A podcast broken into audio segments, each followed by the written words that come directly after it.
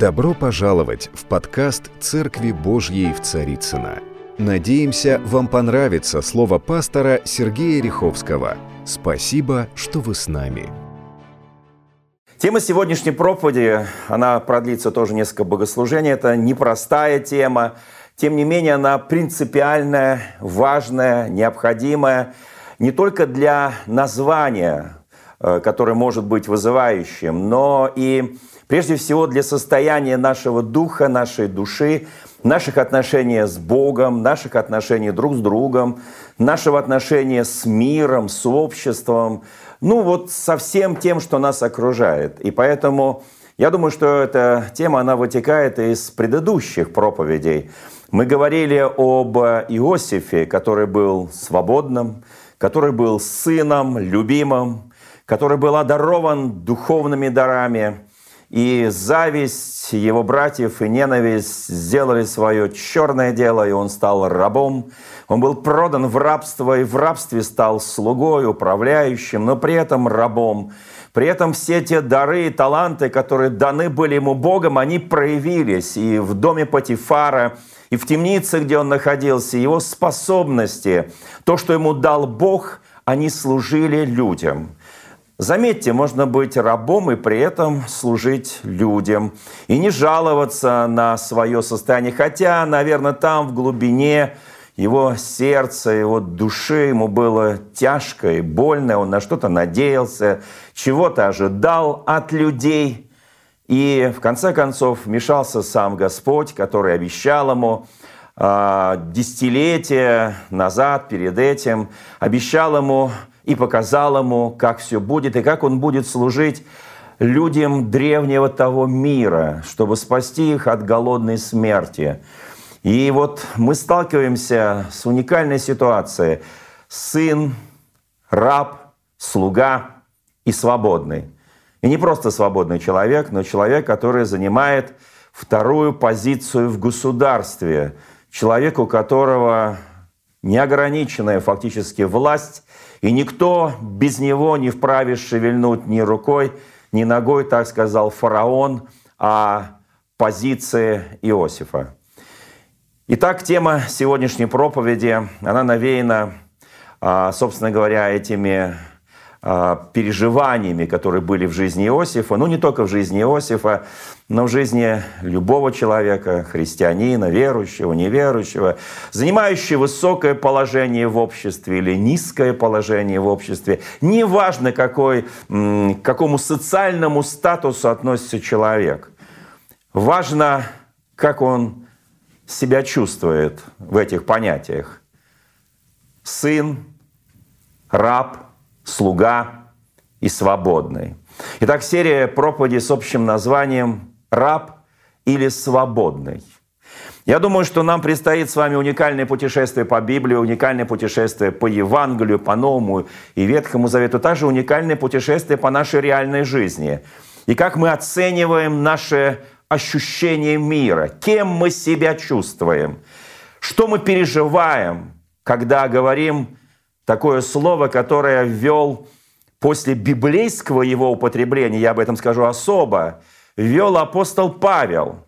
И это слово в его посланиях, оно просто идет красной нитью ради Христа, ради превосходства Христа я все почитаю за ссор, считаю.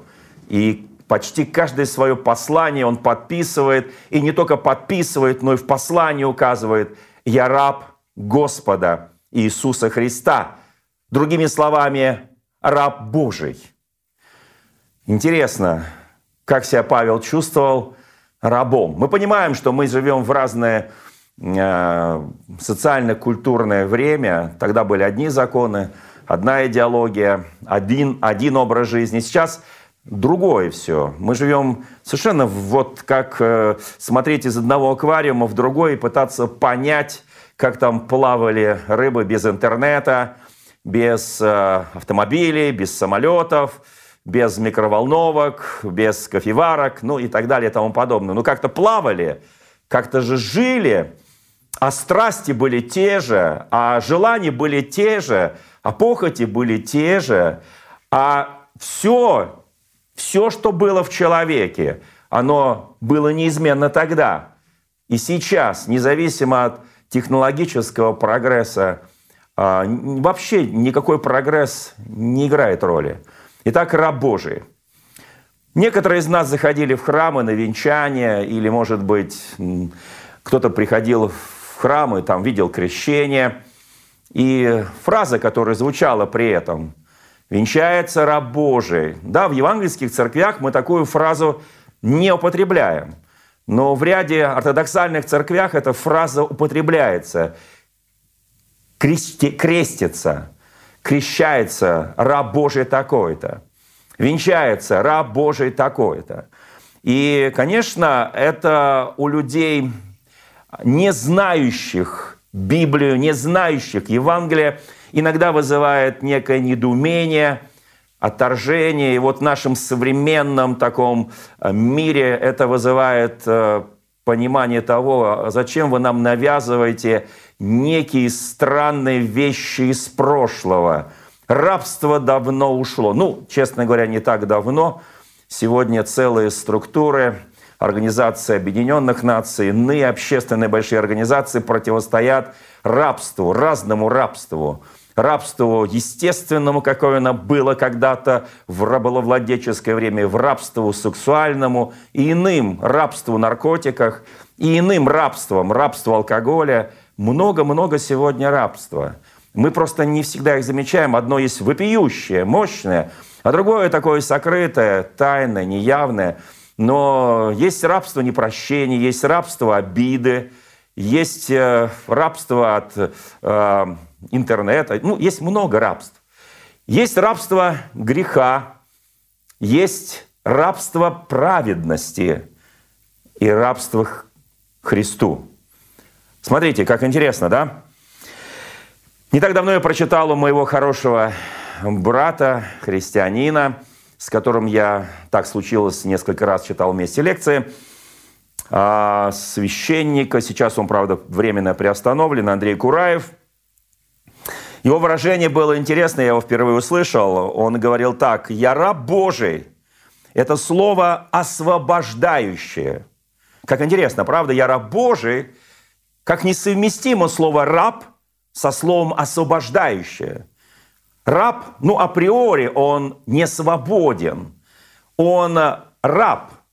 Им командуют, его покупают, его продают, его могут убить, его могут наказать, с ним могут сделать все, что угодно – и вдруг он говорит, «Я раб Божий» – это слово освобождающее, потому что если я раб Божий, то больше ничей раб. Если я слуга царя, имеется в виду царя с большой буквы, нашего Господа, я больше ничей слуга.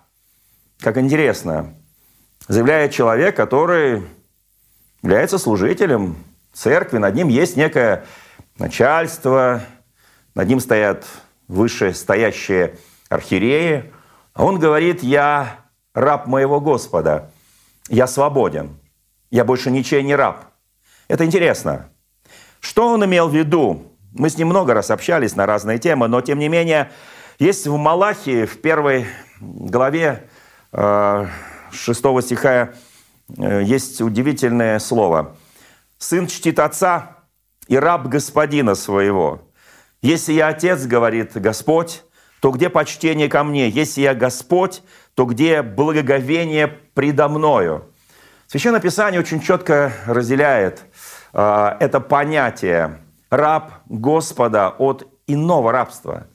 Но здесь, в этом месте Писания написано, что в чем заключается это благоговение, это почтение, э, Господь говорит там же, вы хулите мое имя тем, что говорите, трапеза Господня не стоит уважения, и доход от нее пища ничтожная. И вот здесь начинается некий подход к церкви, подход к вере, подход к Богу, как бы на земле, в наших реалиях, да, земных реалиях, ну, как бы это ничтожно, как бы это непонятно, доходик не очень большой, да, и сердце людей, а там речь идет в том числе о начальствующих и о священнослужителях, вот так они говорили. И там Бог говорит, что как раб смотрит на руку господина своего, да?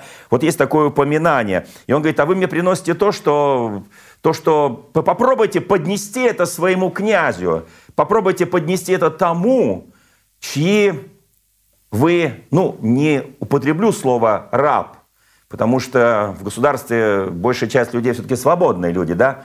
А подданные. Давайте такое слово, вот как у английской королевы, есть такое понятие, как подданные ее величества королева Англии. Интересно, они свободные, они граждане Великой Английской империи, ну, в прошлом империи, конечно. Тем не менее, они подданные ее величества. И он говорит, поднеси это твоему королю, твоей королеве, твоему царю, твоему императору. Как он обрадуется и скажет, какой ты хороший мой подданный, ты мне что-то такое неожиданно принес, что я даже на это смотреть не хочу, да?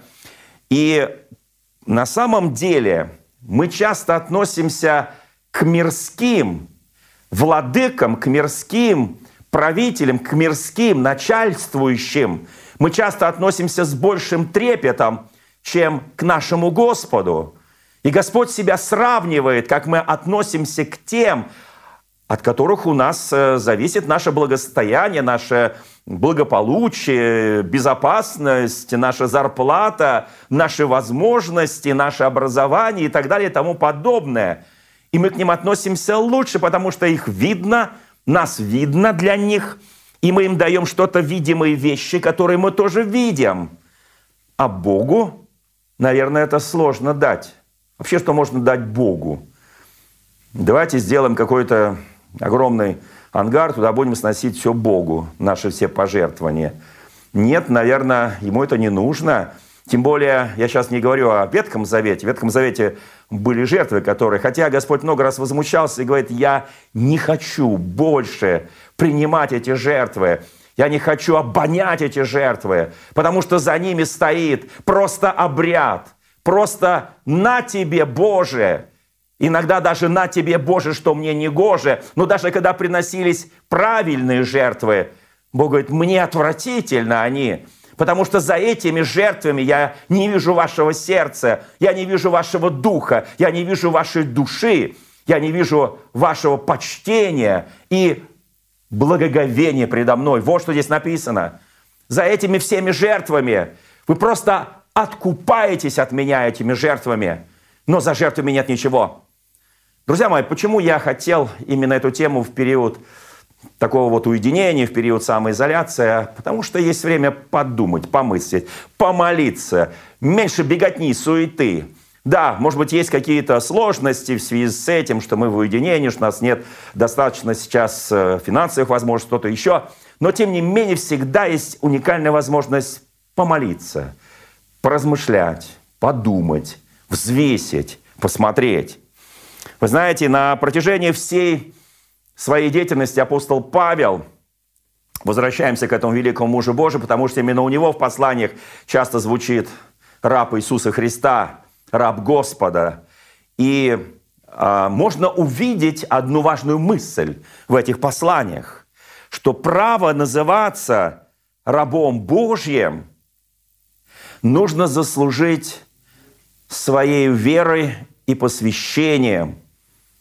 Это очень интересно. Христос много раз говорил, вы не можете быть моими учениками, если не исполняете заповеди мои. Вы не можете быть, вы не можете следовать за мной, даже если вы думаете, что вы следуете за мной, вам кажется, что вы даже несете крест некий, но если вы не исполняете то, что я говорю вам, вы не можете быть моими учениками. Очень интересно. Да, ты даже можешь нести крест, ты даже можешь страдать, но при этом где-то не дотянуть вот до этого важнейшего состояния или понятия раб Господа Иисуса Христа.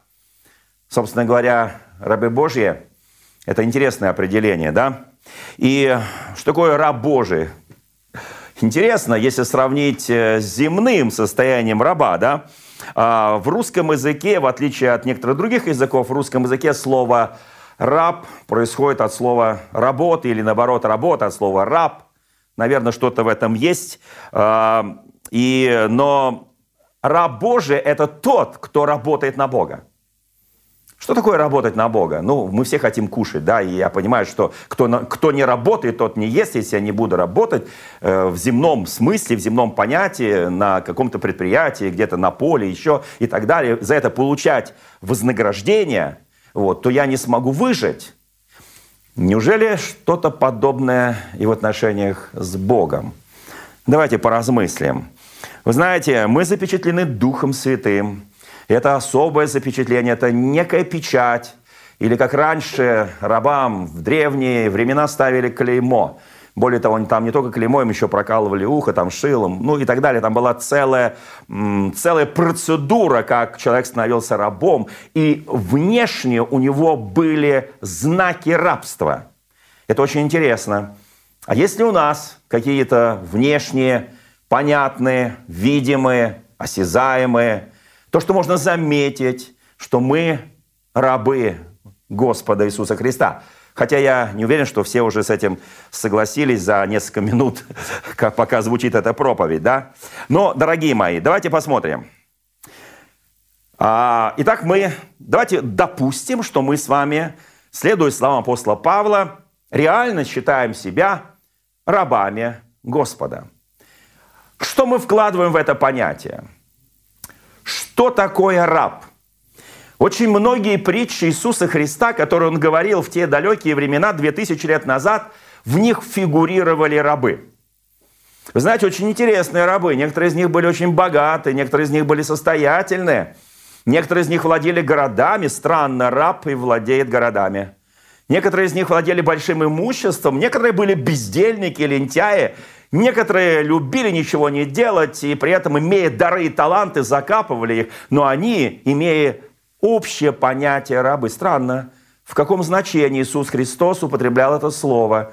Наверное, есть какое-то значение, почему Иисус Христос в данном случае употребляет это слово. Или послушайте, как один царь захотел посчитаться, есть такая притча, со своими рабами. Он позвал одного из них – и сказал, что он ему слишком большую сумму должен. Кто-то помнит, там 10, 10 тысяч э, талантов. Это колоссальная сумма. А тот говорит, подожди, потерпи, государь, раб какой богатый.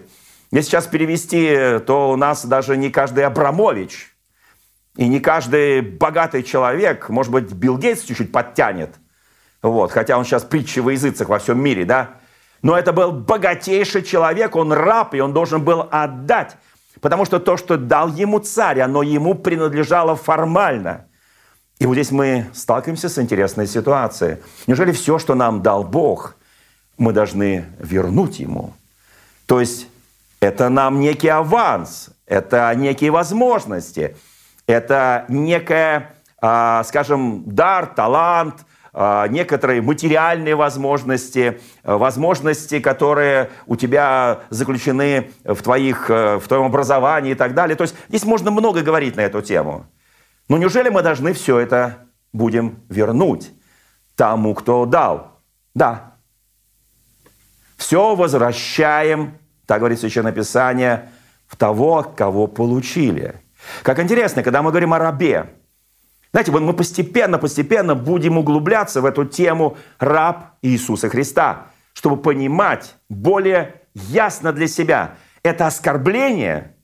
Представьте себе, я буду сейчас идти по улице, где-нибудь в центре Москвы, после как закончится пандемия, буду говорить, я раб Господа Иисуса Христа, я раб, раб, раб, раб, у меня рабское мышление, я вообще я ничем не владею, стоп, секунду. Это правда или неправда? Я владею чем-то на этой земле, у меня есть собственность дом, у меня есть собственность земля, у меня есть собственность автомобиля, у меня есть собственность еще, еще, еще, еще. У меня есть собственность. А те, которых весь мир не был достоин, они скитались в, милот, в милотях, они скитались по безвидным местам земли. Послушайте, друзья мои, пещерам и так далее. Они что, ничем не владели? Нет, они владели и были рабы богатейшие. Были рабы, у которых ничего не было, но, но слово «раб» означает, ну, в нашем менталитете, у тебя ничего нет. Правильно это или неправильно? О каком рабстве говорил апостол Павел, о каком рабстве говорит Священное Писание, и почему однажды в одной из притч наш Господь сказал, что Он однажды верным рабам будет служить. И даже будет им мыть ноги. И он скажет, я не называю вас рабами, вы мои друзья. Послушайте, есть вещи очень интересные. Господи, как мы понимаем слово «раб»? Это оскорбительно, это унизительно или это возвышает нас? По словам апостола Павла, чтобы называться рабом Господа Иисуса, надо еще удостоиться, надо этого заслужить. Когда мы постимся или молимся и приходим к нашему Богу в молитве в конце поста, например, или конце какого-то бдения, в конце там, чтения Слова Божьего или еще какого-то нашего духовного подвига. Видите, Господи, я сегодня в храм Божий пришел. Ты должен меня поблагодарить, по крайней мере. Я пришел, Господи, я сейчас хочу получить за это что-то. Я попостился, Господь, передай мне то или другое. Мы идем утром воскресенье, ну, скоро будем ходить, пока мы это делаем чисто виртуально, чисто в режиме онлайн. И э, скажи, Господи, я иду сейчас в церковь. И я, конечно, не просто так иду, Господи. Я, ты знаешь, я, конечно, раб твой, ну, хотя, Господи, мне это не нравится, даже боюсь это сказать своему мужу, своей жене, своим детям, своим родителям, своим коллегам на работе, там, где я начальствующий, мне как-то стыдно, неудобно назвать себя рабом. Может быть, есть некий рабский менталитет, который люди понимают, вот на самом деле наше воспитание и советское, и досоветское, и постсоветское говорит о том, что мы неправильно понимаем многие вещи. И мы неправильно понимаем слово «раб Божий». А на самом деле, что стоит за этим? Знаете, Бог нам дает свои дары. Он любит нас не за то, что мы что-то для него сделали. Он не работает по нашему принципу «ты мне, я тебе». У него нет этого принципа «ты мне, а я тебе». Ты мне вот барана принес, или козленка, или там, не знаю, голубя в жертву. Я сейчас условно говорю по Ветхому Завету. Или ты вот видишь, вот целый день постился, 23 часа молился, и ты вот даже пять раз в храм сходил в течение последнего полгода. Это такая жертва. Такая, и ты даже два раза себя сдерживал, чтобы тебе не взорваться, не оскорбить кого-то. Ты вообще ты, ты сильный человек. Но знаете, самое что интересное, и солнце светит для праведников и грешников, и дождь падает на праведников и на грешников. И самое интересное, что даже если мы Бога-то не любим, Он все равно любит нас. И сейчас мы подходим все ближе к понятию, почему я раб Божий. Смотрите, есть люди, которые не любят Господа. Но в Евангелии написано, ибо так Бог возлюбил этот мир и отдал своего Сына за каждого грешника. Послушайте, чтобы никто не погиб, но имел жизнь вечную. Вот здесь вот интересная тайна. Смотрите, Он полюбил нас, когда мы еще были во грехах наших, когда мы были грешниками. То есть, другими словами, христианин я или грешник, от этого любовь Божья ко мне не поменялась или поменялась. Давайте вспомним, когда мы были в миру, мы грешили, никакого отношения не имели к церкви Христовой. И что нам делал Бог? Каждый день наказывал? Или у нас больше было неплохо или даже хорошо, чем совсем плохо? Неплохо были условия на работе, здоровье тоже по молодости мы еще не страдали ничем. И особо с нами ничего не случалось, но мы были без Бога, без спасения. И знаете, Бог этим говорил. Послушай, я люблю тебя, и я очень хочу, чтобы ты стал христианином. Он всегда это делает ненавязчиво. Послушайте, он никогда не говорит, вот если ты станешь христианином, у тебя будет вот это, вот это, вот это, вот это. Многие, я слышал проповеди, когда говорили, что ты станешь христианином, у тебя все просто настолько пойдет мощно во всех сферах твоей жизни, и забывая про крест, о котором мы говорили три, три целых богослужения, забывая о многих вещах, о страданиях, забывая об испытаниях, забывая о ненависти этого мира к сынам Божьим. Послушайте, и но Бог говорит, я люблю тебя настолько, и я не хочу, чтобы ты стал христианином, чтобы с целью угнетать тебя и заставлять тебя. Потому что Бог любит добровольно дающего, Бог любит, кто добровольно ему служит. Странно, как это совмещается с раб Божьим. Раб в нашем понимании не добровольно служит. Раб в нашем понимании служит по принуждению. Это само слово «раб». Может быть, мы неправильно понимаем слово «раб». И Бог говорит, я не хочу рабов. Интересно, что он имеет в виду? Мы говорим при этом очень часто. Я не знаю, кто как, но я никому не раб. Я ничей не раб. Я ничей не подданный, кроме царя царей и Господа господствующих. Для меня это принципиально. Я не служу никакому человеку, я служу только моему Господу. И через Бога я служу обществу, служу людям, служу моим братьям, моим сестрам, служу моему дому, служу моей жене, служу моим детям. Только через крест, только через Христа, только через то, что Он сделал для меня. И я больше ни перед кем не считаю себя рабом. Это принципиальная позиция Священного. Вы знаете, я никому не раб – Давайте скажем каждый, я никому не раб, кроме моего Господа и Спасителя Иисуса Христа. Я раб Божий. Вы знаете, когда Павел писал эти послания, удивительно слово послание к Филимону, где он проводит вот такую грань. Вот беглый раб Анисим, а вот христианин, которому успокаиваются свят, э, сердца многих святых, который верный во многом, который благословением для церкви. Да? И Павел ему пишет, послушай, дорогой Филимон, у тебя есть беглый раб, который был негодный тебе, а вот ныне он годный тебе, потому что я родил его в муках, находясь в узилище, находясь в тюрьме. Мы с ним были вместе, он сбежал от тебя, его арестовали по твоему запросу. И вот теперь он уверовал, и ты обязан его принять как мое сердце, как меня. И он, возможно, ты должен был прийти ко мне в вузы и восполнить то, что я нуждался, но пришел Анисим, и он восполнил, и он совершил то служение. Теперь прими его, как мое сердце, и все, что он у тебя украл, все, что он у тебя обобрал, спеши на меня. И Павел говорит, я заплачу. Там прям так написано, интересно. То есть Павел ставит раба, рабовладельца на один уровень. Один свободный, другой раб на один уровень. Один Филимон рабовладелец, другой Анисим, беглый раб, которому должны поставить клеймо рабства, которому должны были проколоть ухо и сказать «все навеки раб». И вот печать этого рабства. И вдруг Павел, он уравнивает эти два понятия. Он говорит, есть социальное расслоение, а есть, а есть другое понятие рабства – Послушай, Филимон, и ты раб Господа, и Анисим раб Господа, и я, Павел, раб Господа. Как интересно на самом деле.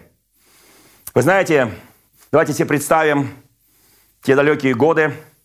Христианин заходит помолиться, ну, скажем, а, это может быть в любом месте, храм Ирода, до этого храм Соломона – где-то синагоги и так далее, какой-то благочестивый правитель стоит рядом, молится, и э, рядом стоит христианин, а там стоит царь, может быть, какой-то местный, который тоже верит в Бога. И христианин говорит, я раб Божий, я не твой раб, дорогой царь. Я раб Божий.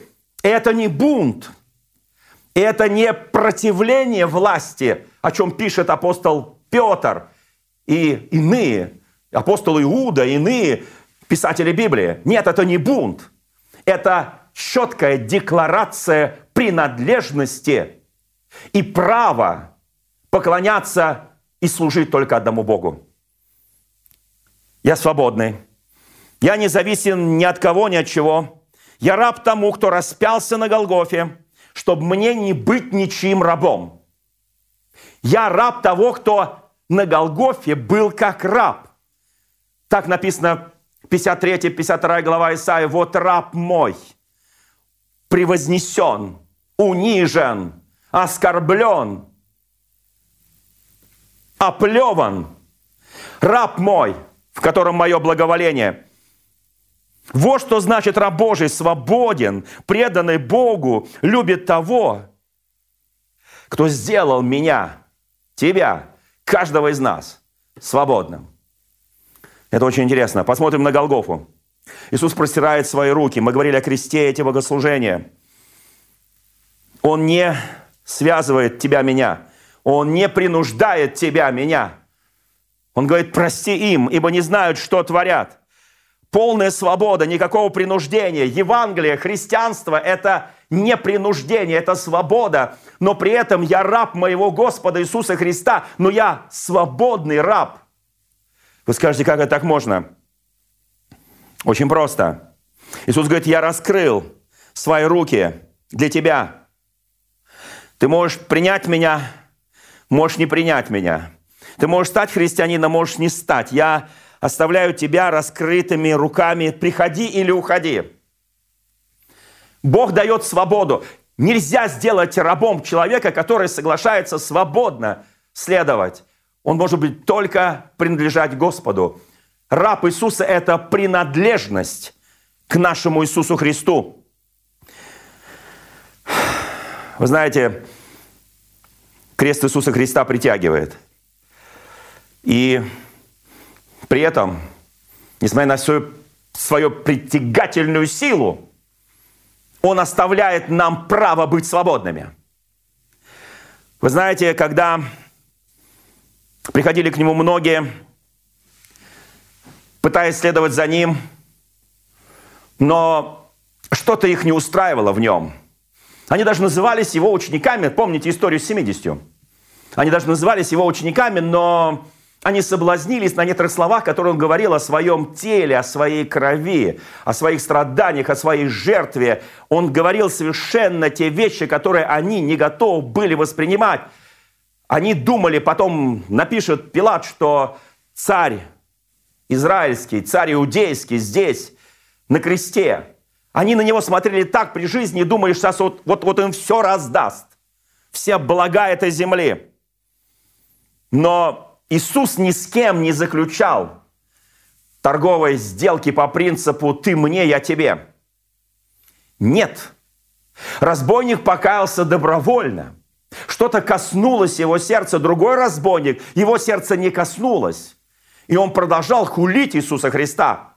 А сердце, как мы называем, доброго разбойника, это я бы взял слово вот это вот, это такой, знаете, Робин Гуд, видимо, был вот, который э, отбирал у богатых и раздавал бедным, может быть, хотя сильно сомневаюсь в этом, потому что два разбойника, один, это так всегда, два полицейских, один добрый, другой злой, чтобы тебя распотрошить твой карман.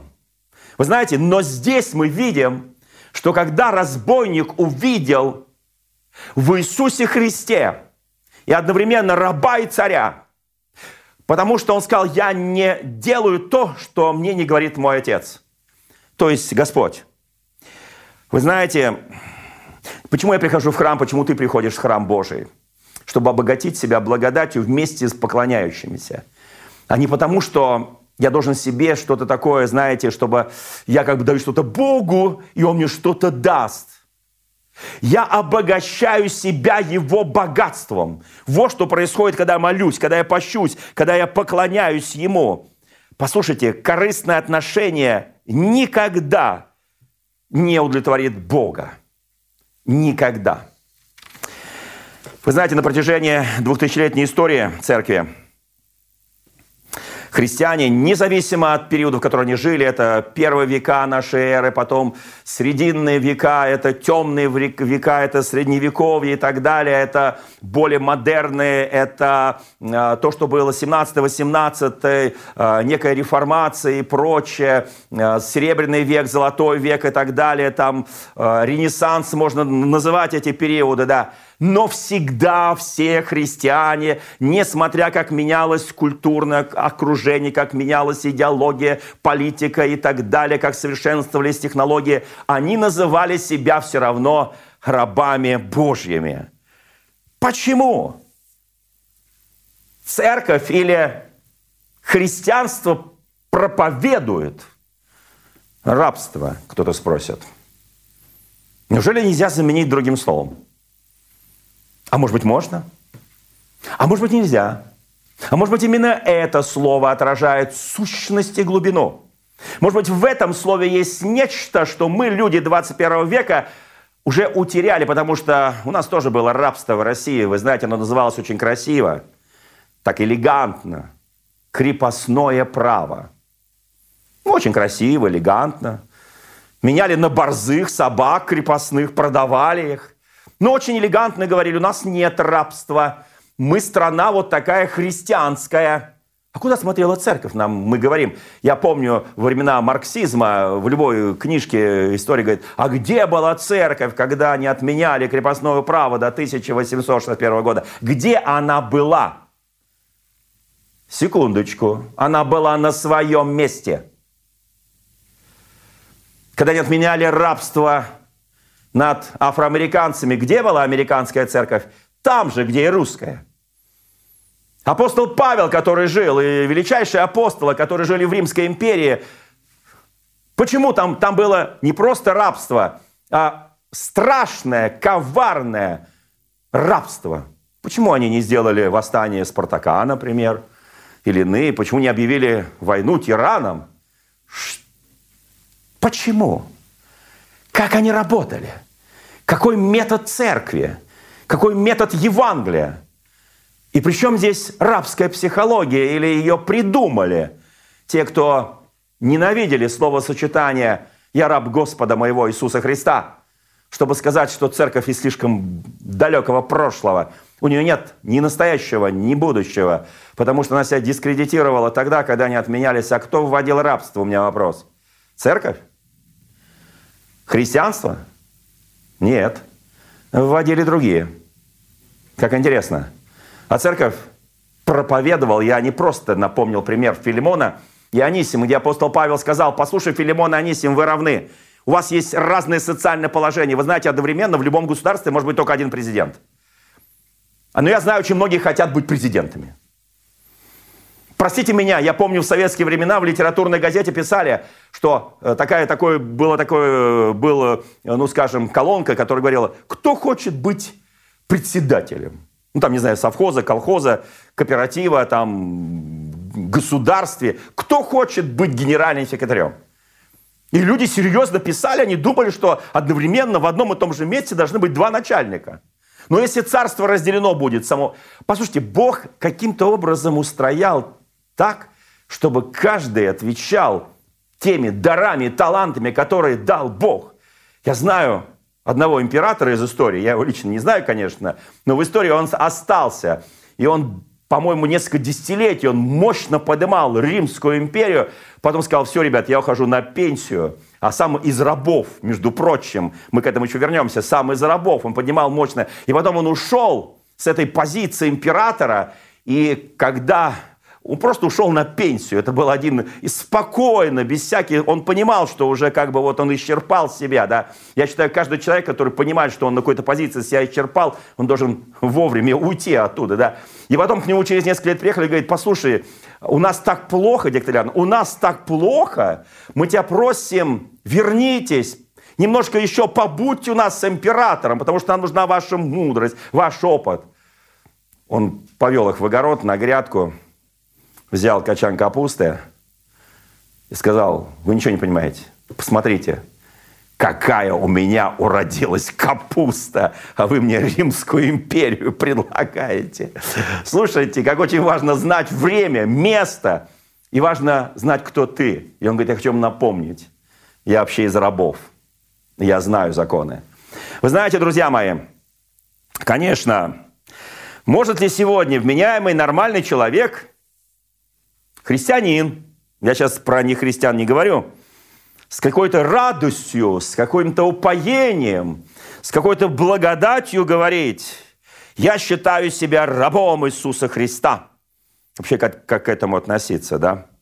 Может быть, э, пора поменять эту атрибутику и заменить другими словами, там, сын, дочь, там, не знаю, там, друг, э, э, Иисус в мобильнике, Иисус в кармане, там, ну, как-то по-другому, там, да, вот, и я у него за пазухой, вот, и помните, да, такое выражение, как хорошо быть у Христа за пазухой. Может быть, как-то поменять, уйти от этого слова «раб» Иисуса Христа. Я в сегодняшней проповеди делаю некую такую анонс, затравку, чтобы нам пойти потом дальше. И если мы понимаем, что э, с одной стороны, мы понимаем, что Бог есть Бог любви. Так написано в Слове Божьем. С одной стороны, Бог любви, а с другой стороны, раб. Вот как это, да? Как это все, вот, вот есть какая-то единство, сопричастность. Кто я, униженный, бесправный раб, или я сын Божий, ибо я дочь Божия? Кто я? Какие мои права? Что я имею в Иисусе Христе? И если я, моя вера реально основана на Божьей любви, Его ко мне и моей к Нему, и, может быть, нам занять такую жесткую, непримиримую позицию, сказать, все, давайте уберем всякие эти слова, там, раба и прочее. Ну, давайте посмотрим немножко истории, чуть-чуть истории.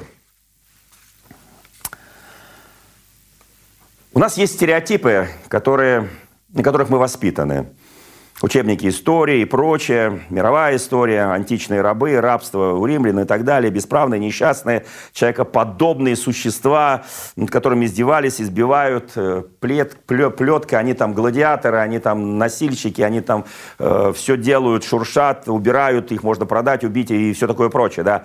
А, но первое, что я хочу сказать, что многие говорят, а вот в Ветхом Завете тоже есть понятие рабства, и там были реальные рабы. Да, правда. Были. Давайте для начала посмотрим, чем отличалось рабство тех империй, которые окружали Израиль, которые окружали народ Божий. Вот чем отличалось это рабство, римское, греческое, персидское, ну и так далее. Там можно проводить много аналогий. Чем отличалось от того, что написано в Библии. Если задать честный вопрос, в Израиле были рабы? Да, были. Это честно. В Израиле были рабы из народа Божьего, их же братья и сестры по крови? Да, были. Это тоже честно. Тогда вопрос, а чем отличалось? Наверное, если внимательно читаешь Священное Писание – то понимаешь, что есть э, принципиально другой взгляд на эту проблематику. Давайте посмотрим, а в каком смысле употреблялось в Священном Писании в Израиле это слово «раб» или «рабство» в ее для нас таком патриархальном значении.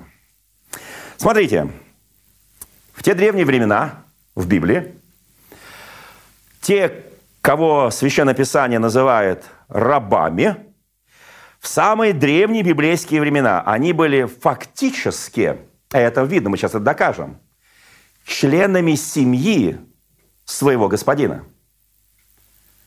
Член семьи своего господина.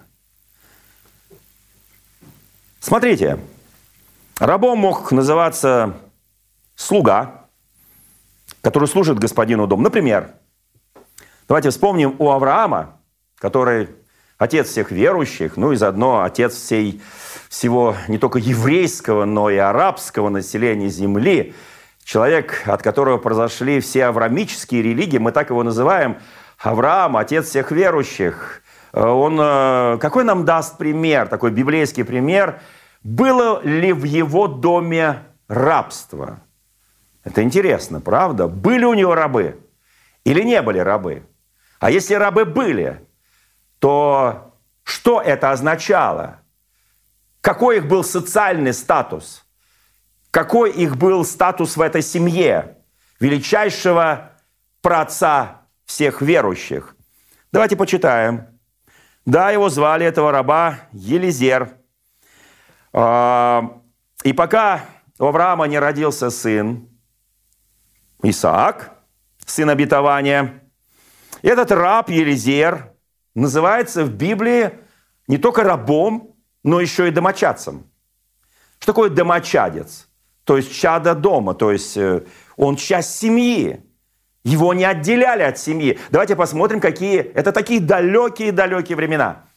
Давайте посмотрим, мы будем так медленно-медленно подходить к Евангелию. От Евангелия будем переходить к современной жизни, которая является для нас, э, скажем, исполнением тех божественных обетований, которые нам даны в Иисусе Христе. Я не думаю, что Иисус Христос не знал, что еще будет 20 веков мир существовать. Он не знал, что мы будем в 21 веке во время пандемии, во время самоудинения и так далее, и так далее. Мы будем обсуждать эту тему, почему Христос не сказал, вот это слово «рабы», которое я использую в притчах, и я, э, потом апостол Павел будет писать в посланиях, употребляемо будет только 300 лет. Ну ладно, 500. Ну хорошо, тысячу. Но в 21 веке, друзья мои, может быть, не все знают, что в Тибете рабство было отменено только в прошлом 20 веке, в 1950 году. Рабство как таковое, законом. И он должен был написать, что пока на земле будет последний раб в любом государстве, вот это слово действует, а потом не действует. И я поэтому заранее говорю сейчас вам такие незнакомые слова, которые вы не знаете, вы даже не знаете, как их перевести. Вы даже не знаете, какой смысл в них вложить, но это будет то, как будет относиться мир к этому понятию рабства в 21 веке. Почему-то Христос как-то с нашей точки зрения, из-за нашего часто невежества в познании Божьего Слова не произнес. Итак, смотрите, Елизер. Давайте посмотрим, итак, он домочадец, интересно. Более того, до рождения Исаака это принципиально важно. Он считался, по праву считался наследником, об этом четко написано в Священном Писании Бытие, 15 глава, э, со 2 по 3 стих. Наследником всего имения, которое, так, секундочку, было у Авраама, то есть, другими словами, как это так? У меня не умещается. Вот, допустим, в нашем российском понимании или там и каком-то еще понимании, американском в период рабства и так далее. Вот у меня есть раб. Какой наследник? Он же раб. Что-то не то мы вкладываем в слово раб. Значит, что-то не то вкладываем. Значит, библейское понятие несколько иное. Он наследник, он главный наследник всего того, что было у Авраама. После того, как у Авраама родился сын, Елизер, раб Авраамов, управляющий его домом. Между прочим, Иосиф был рабом и управителем. И у Патифара, и у э, тюремного начальства. Казалось, как это так, как доверяют раба? У него же менталитет рабский. Что он может сделать? Только пойди принеси круглые коти, квадратные неси и так далее. Что он может сделать? Нет, друзья мои, что-то мы упустили. Более того, как только рождается Исаак, и в этом, в этом семействе все понимают, что вот наследник, Елизер не стал похож на несчастное существо, которое говорит, принесите мои оковы, оденьте мои, мои кандалы, пожалуйста, пожалуйста, мне оковы на руки. Я вспомнил, что я раб, я тут было раскатал губы, вот теперь Сара бесплодная, теперь вот все мое будет. Он обрадовался рождению Исаака, сына обетования, что-то было в этом Елизере, что, может быть, ну, он такой, может быть, он с рабским менталитетом, может быть, он только ждал удобного момента, как бы нагнуть своего господина, как бы, как бы расхитить все имущество. Вот, ну, Сара, но тебе надо было в 90 лет рожать детей, Авраам, тебе же 100 лет, ну, опомнитесь, что вы делаете? Нет, он возрадовался, он не стал одевать на себя траур, я не какое-то несчастное существо. В оковах я счастливый человек. У моего господина родился сын, поэтому есть наследник. Пройдут годы, и господин отправит его с богатейшими дарами на поиски невесты своему сыну. Кто-то может напомнить мне, сколько лет в это время было Исааку? Может быть, кто-то помнит? Сколько? Ну, Сколько ему было лет? Такой молодой человек, который никак не мог жениться, пока мама была жива. Ну, не 20, как-то побольше, может быть, даже за 30 я так. Ну, в общем, как-то такой уже. И когда закончилась печаль его о смерти мамы, Папа говорит, слушай, я хочу, чтобы ты утешился. Я понимаю, что мама для тебя это все. Вот как у нас в зонах, да, не забуду мать родную.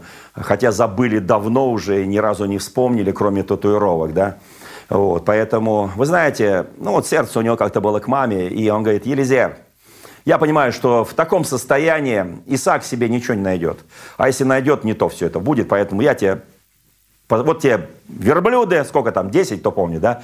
Вот тебе богатые дары, вот тебе золото, серебро, вот прям вот иди вот отсюда, вот, вот туда, э, вот туда, вот в сторону Ура Халдейского, туда иди, и там не возвращайся без невесты и не вздумай взять невесту моему сыну, жену моему сыну, вот из этого народа, где мы сейчас с тобой находимся. Послушайте, Авраам доверил величайшую миссию, потому что Бог скажет однажды, я Бог Авраама, я Бог Исаака, я Бог Иакова.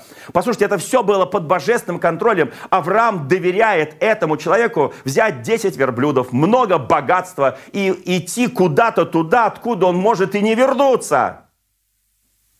Послушайте, у этого раба Елизера даже мысли не возникло умыкнуть с этими десятью верблюдами и со всем богатством, которое ему дал Авраам, для того, чтобы, так сказать, дать, ну, некий, как там называется, не выкуп, наверное, а что там, какие слова есть? Кто помнит слова, да? Вот, э, дать что-то за прекрасную невесту, да? А, и для еврейского рабства, я называю это так жестко, для еврейского библейского рабства нет ничего удивительного, что он не сбежал от хозяина, присвоив себе имущество, а исполнил ответственное поручение своего господина как собственное дело. Вот почему Иисус скажет, все, что говорит мой отец, я слушаю и поступаю. И когда я вижу отца моего творящим, я творю точно так же. Слушайте, как интересно. Какой раб интересный, странный какой-то. Да убегай.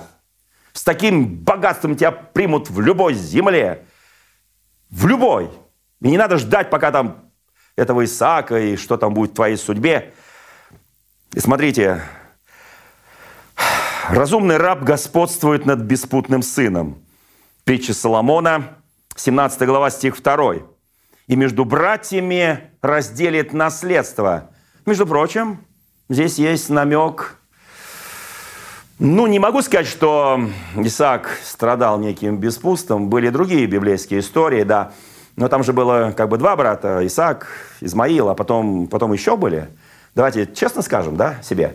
Итак, друзья мои, это Библия, это Библия, это книга правды, это книга, которая показывает нам. И смотрите, и он подумал, наверное, раб подумал, Елизер, слушайте, вот надо Исааку дать, немножко потом дать э, Измаилу, а потом наверняка, когда сейчас уже Авраам-то еще как бы и готов еще жениться, он, собственно говоря, так и, и, и, и произойдет в реальности, да?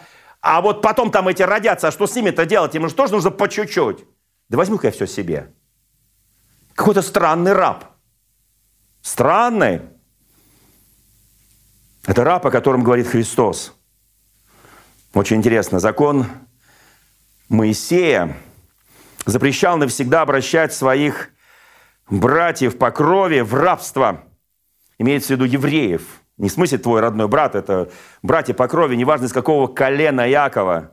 И вот что говорит Священное Писание, Библия. «Если купишь раба еврея, пусть он работает шесть лет, а в седьмой пусть выйдет на волю даром» никакого выкупа за него даром, потому что он тебе продался, потому что, ну, обеднял там все, что-то произошло, что-то экстрамажорное произошло, и он стал бедным, он себя продал, и он, ты, ты его кормил, поил, одевал, он тебя работал. Но седьмой год, отпусти его даром, если у него будет жена, отпусти его вместе с женой. Один пришел, один выйдет, женатый пусть уйдет вместе с женой. Послушайте, и очень часто в Священном Писании Слово «раб» в Ветхом Завете имеется в виду, и мы это поговорим в следующее воскресенье, использовалось как что-то даже благородное, как что-то такое, что имело отношение к этике, к вежливости. Мы даже так не думаем на самом деле. Какая этика, какая вежливость? Ну, раб и господин, а о, о чем вы? О чем вы? А вот о чем. Когда Иоанн Полководец войска Давида, будучи по факту вторым человеком в государстве, вторая книга Царств, 18 главе, он э, называет себя рабом Давида. Странно, да? Какой он раб? Он свободный человек. И совершенно свободная женщина Руфь, которая вообще из другого народа пришла, она мавитянка, она пришла на поля, а, где Ваос и так далее, он хороший еврей, и потом они оба станут в родословии Иисуса Христа. И она обращается а, к своему будущему мужу Ваозу, книга Руфи называет себя его рабой. Это что, это только вежливое обращение или нечто большее? Или она готова была за колосье себя продать в рабство по принципу «ты мне, я тебе, ты мне колосье, я тебе себя»? Или что-то другое. На самом деле Священное Писание именует рабом Господа Моисея. Так написано, книга Иисуса Навина, первая глава. Это величайший ветхозаветний пророк. Величайший. В другом месте говорится, что он говорил с Господом лицом к лицу, как бы кто говорил с другом своим. Исход 33 глава, стих 11. Так написано, он, и он называет себя рабом. Моисея, перед которым трепетали народы окружающие, при котором, в конце концов, трепетал и фараон, через которого Бог совершал. Что это? Давайте мы сейчас закончим, сделаем такой небольшой перерыв на неделю, и потом вернемся к этой теме, поговорим о следующей части, которая называется «Рабство любви». Рабство бывает. Я сейчас хочу, чтобы мы, надеюсь, у нас у всех а, сердце правильное, мысли правильные, они у нас не извращены. Я сейчас говорю о рабстве любви по отношению к нашему Господу. Я сейчас не говорю о сексуальных вещах, о рабстве любви, которое написано песни песней, где говорится о Боге и Израиле, где говорится о церкви и Иисусе Христе. Вернемся к этой теме ровно через неделю с очень интересной историей, которая что-то нам еще приоткроет. На самом деле, нам нужна такая же мягкая форма еврейского рабства, которая была в ветхое время, ветхозаветное время. И мы, там будет еще один пример. Пример Раваама и Иераваама. Раб Соломона, который стал царем над десятью коленами. Как это раб может стать? Может быть, что-то здесь не так, может быть, пророки ошибались, когда вывели его за город, и Раваам, и стали ему порочествовать, и говорит, вот 10 частей одежды, самое лучшее, это твое. А Рваму, сыну Соломона, останется только два колена. Иуда и Вениамин. И все. Что-то в этом есть. Может быть, о других смыслах рабства здесь говорится. Даже не о, не о еврейском, не иудейском, даже не о библейском. Может быть, мы что-то недопонимаем в этих вещах, как это может раб стать господином, царем, правителем. Что-то здесь не так. Или все правильно. Все правильно, друзья мои. Поэтому в следующую сессию мы продолжим. Я очень хочу, чтобы Дух Святой коснулся нас сейчас. Скажи верою, может быть, даже ты до конца еще не понимаешь, о чем, почему сегодня эта тема важна. Скажи, я, я раб Господа Иисуса Христа. Скажи, я раб, просто верой скажи, потому что Павел это говорил, потому что великие помазанники говорили, я раб Господа, я раб Божий, значит, в этом что-то есть, значит, они не ошибались, это не социальное рабство, Боже упаси. Я не проповедую социальное рабство, социальные, то есть реальные рабы, как в Римской империи, как в ГУЛАГе, как в концлагерях, Дахау и... Я не об этом. Я не об этом рабстве. Я не об этом рабстве идеологии, нацистской, советской и так далее. Я не об этом. Я о другом. Может быть, что-то мы недопонимаем в слове «раб Господа». Может быть, что-то есть такое, без которого Сложно понять Евангелие, сложно понять Библию, сложно понять свой путь за Богом, сложно вообще жить, не понимая вот этой привилегии, о которой Павел с достоинством говорил. Я раб Иисуса Христа, ничего не стоящий. И все мое богатство, которое есть у меня, оно не мое, оно все ему принадлежит. Я готов не считаться ни с самой жизнью, ни с кровью, ни плотью. Если скажут тебе вот это – твое богатство и все, что у тебя есть. Или вера. Я изберу веру. И да поможет нам Господь. Благословения вам, дорогие, дорогие братья и сестры. И до следующего воскресенья. Дорогие друзья, спасибо, что были с нами.